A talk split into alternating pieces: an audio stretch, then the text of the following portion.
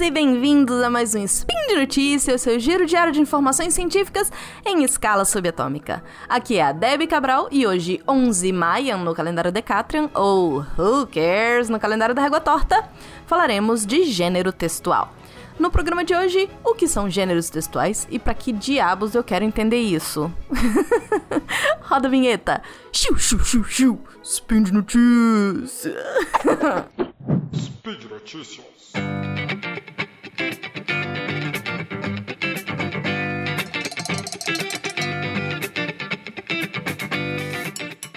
Gêneros textuais. Por que diabos isso me interessa?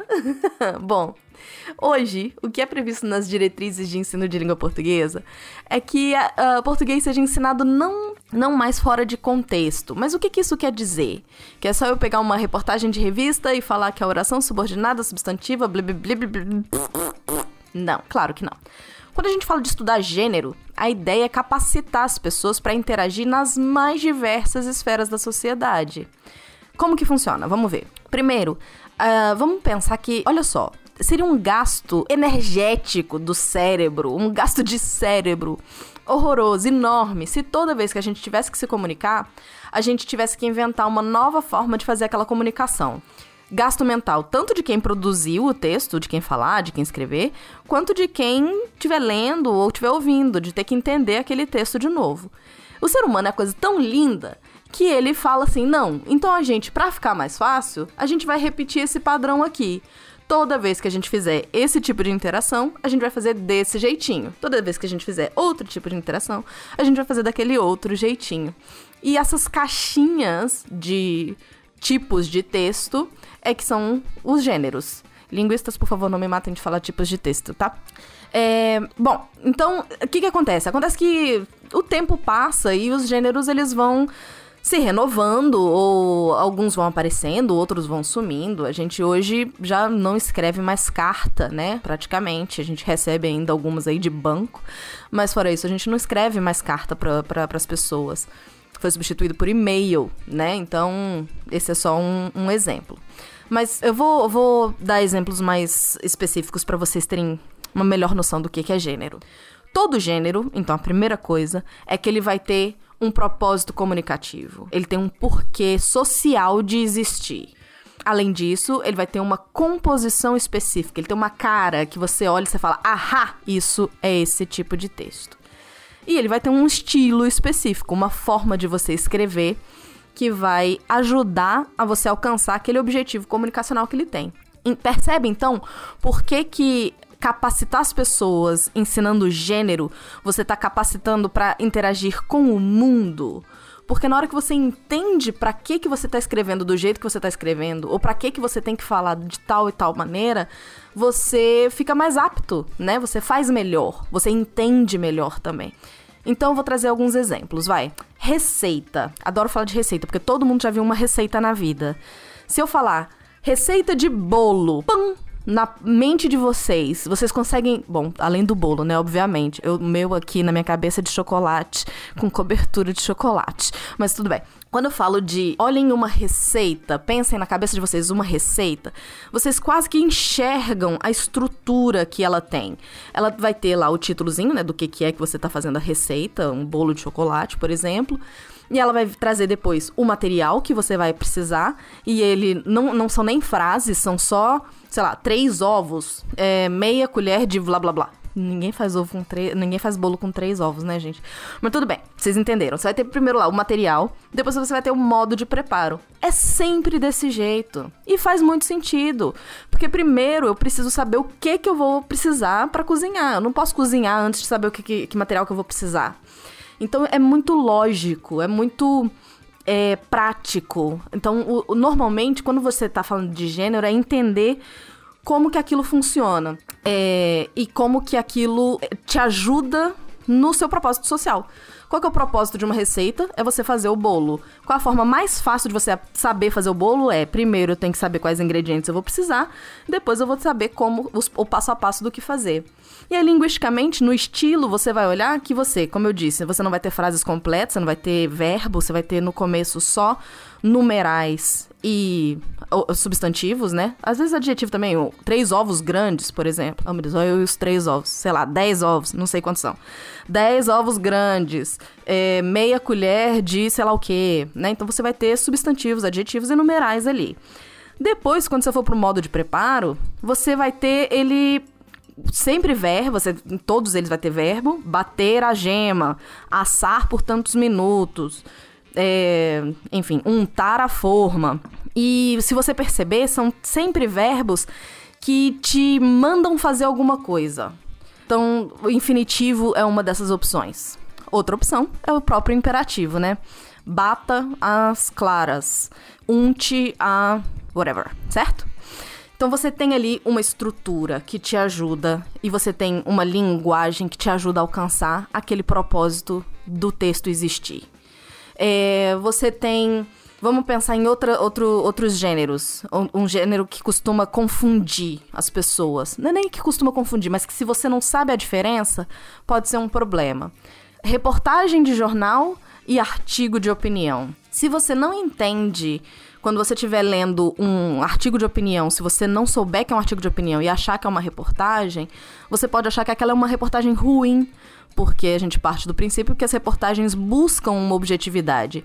E o artigo de opinião, ele tem como objetivo dar a opinião, certo? Então você não vai ter essa. Uh, uh, você vai ter características diferentes nele. Mas na hora que você olha, a estrutura é muito parecida, né? Todos os dois têm a manchete, tem aquele sutiãzinho, né? Aquela, aquela escrita que vem um pouco antes da. embaixo da, da, da manchete, e o blocão de texto. Então eles têm a cara muito parecida. Então a gente precisa saber que existem dois tipos de texto ali.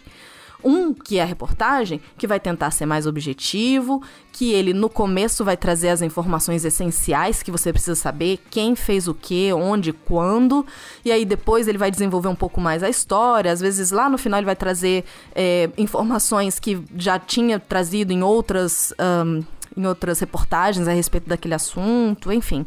O artigo de opinião vai pegar um assunto é, normalmente polêmico e vai desenvolver aquele assunto. E de uma maneira muito mais fluida, muito menos rigorosa com a norma culta, por exemplo, do que a reportagem. É, um artigo de opinião, você pode encontrar uma oração subordinada solta, por exemplo. Você tem lá, ponto. Mas não é bem por aí. Ponto que é uma frase que você não conseguiria ver solta dentro da norma culta, que os jornais tentam seguir certo? Mas eu queria falar com vocês, na verdade, sobre a, a sentença, que é o que eu tô estudando aqui. É, não vou ter tempo de falar muito, obviamente, mas é só pra gente refletir um pouco sobre esse gênero também. O que, que é a sentença, né? E aí, na verdade, você termina refletindo um pouco sobre tudo. É, quando, eu falei de objetivo social, né? Pra que que serve? Pensando nos textos jurídicos, você na vida sofreu alguma coisa que você achou que você teve seu direito infringido. Você sofreu algum dano que você quer que o Estado repare para você aquele dano. Aí você vai e entra com um processo. Quando você entra com esse processo, você escreve uma petição. Aí nessa petição, você necessariamente vai ter que se identificar, identificar seu advogado, identificar a parte, a outra pessoa contra quem você está entrando. Você vai contar a sua história, então você tem um primeiro pedaço que é só narração, o que, que aconteceu, com os, uma ordem cronológica certinha para deixar claro o que, que aconteceu. Depois você vai ter a fundamentação teórica, que é quando o advogado vai trazer todas as ah, partes legais, né? Todos os argumentos que corroboram para dizer que você teve o seu direito infringido, que você merece aquele ressarcimento de dano. E aí, depois você tem a parte dos pedidos. O que que você quer que o Estado faça por você? Olha que coisa lógica, né? Olha que, que, que coisa linda de se ver. Aí você vai ter a contestação, que vai vir e vai falar, não foi bem assim, aí vai contar os fatos dele pela visão dessa, dessa outra pessoa, né? Dessa outra perspectiva. Fulano disse isso, aí eu vou ter que trazer o outro texto para poder conversar com ele. Fulano disse isso, mas não foi bem assim que aconteceu. Fulano disse isso, mas não foi bem assim que aconteceu. E você vai contra-argumentando. E aí depois, mesma coisa, você traz a parte teórica que vai te dizer como que legalmente você não infringiu o, o direito do outro, você não, né, não, não causou dano a outra pessoa. E pode acontecer de você ter pedido ou não. É, eu tô falando aqui de uma maneira bem ampla e bem rápida, tá, gente? Obviamente vão ter mais detalhes aí no meio do caminho. Se vocês quiserem, coloca aí no comentário, Deb, fala mais, tá, tá, tá, quero mais um spin sobre isso porque eu achei muito interessante. Vou adorar fazer.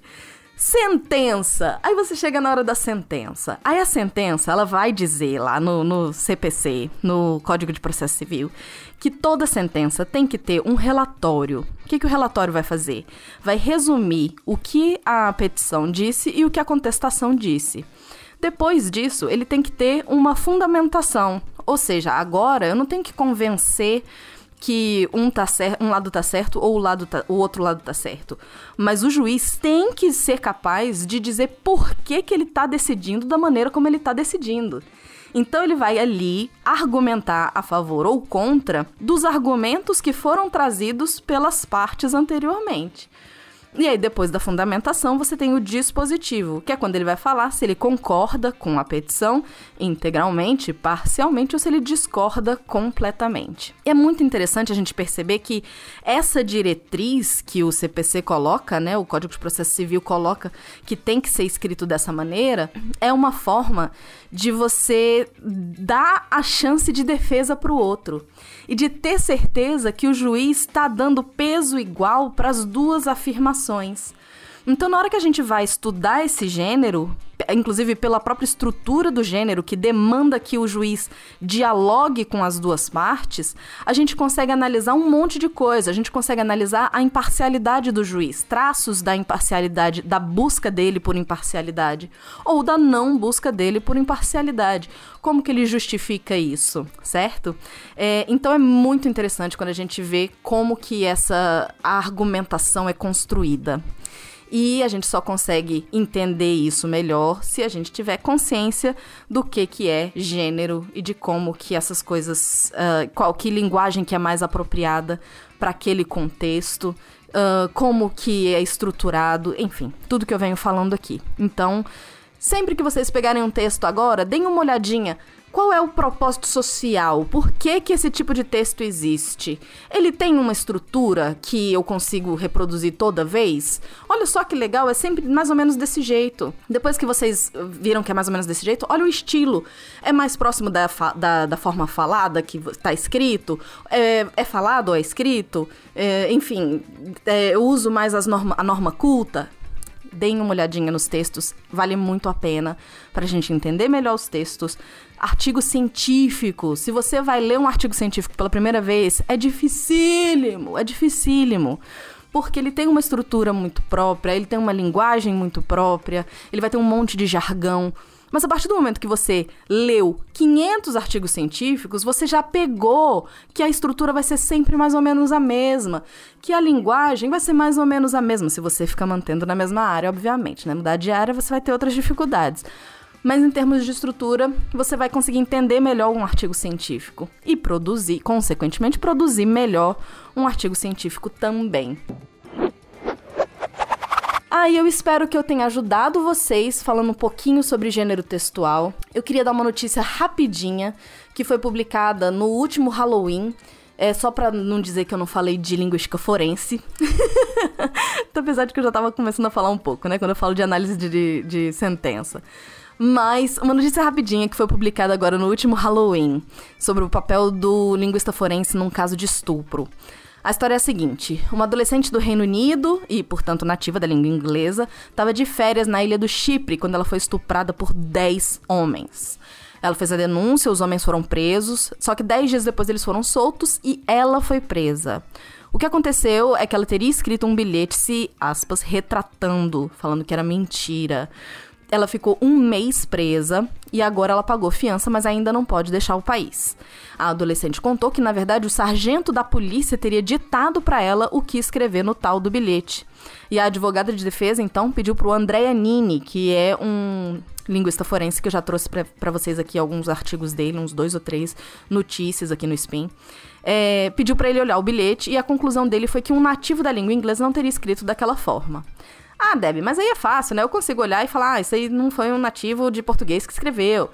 Mas não é tão fácil assim. Pra vocês terem ideia, o parecer dele tem 18 páginas para justificar por que aquele bilhetinho não era. Uh, não é provável que um nativo de língua inglesa tenha escrito. Eu gostaria muito de saber como é que foi a receptividade do parecer de um linguista forense fora do Reino Unido e Estados Unidos, onde o, peri o perito forense já é. O linguista, né, como perito, já é estabelecido mas infelizmente isso não deve virar notícia. É isso, gente. Eu só tenho uma última coisa para falar que é a Promobit. Você conhece a Promobit? Já ouviu os outros spins falando da Promobit? É uma comunidade que encontra as melhores ofertas da internet e coloca tudo no mesmo lugar para você. Eu queria muito ter conhecido a Promobit cinco anos atrás, quando eu comprei uma máquina de lavar de uma empresa que não existia. Pois é, na Promobit as lojas são verificadas para ter certeza que você vai ter uma boa experiência. Agora, imagina isso na Black Friday. O povo da Promobit achando as melhores promoções e colocando lá para vocês, vai ser de enlouquecer! Por hoje é só, pessoal. Eu quero lembrar que eu tô deixando aí no post dois textos sobre gênero, se vocês quiserem estudar isso um pouquinho mais a fundo. É, são textos super básicos, mas eles são muito bons. É, e qualquer comentário, deixa lá no post, elogio, crítica, declaração de amor, sugestão para comprimido, que eu fiquei sem ideia dessa vez.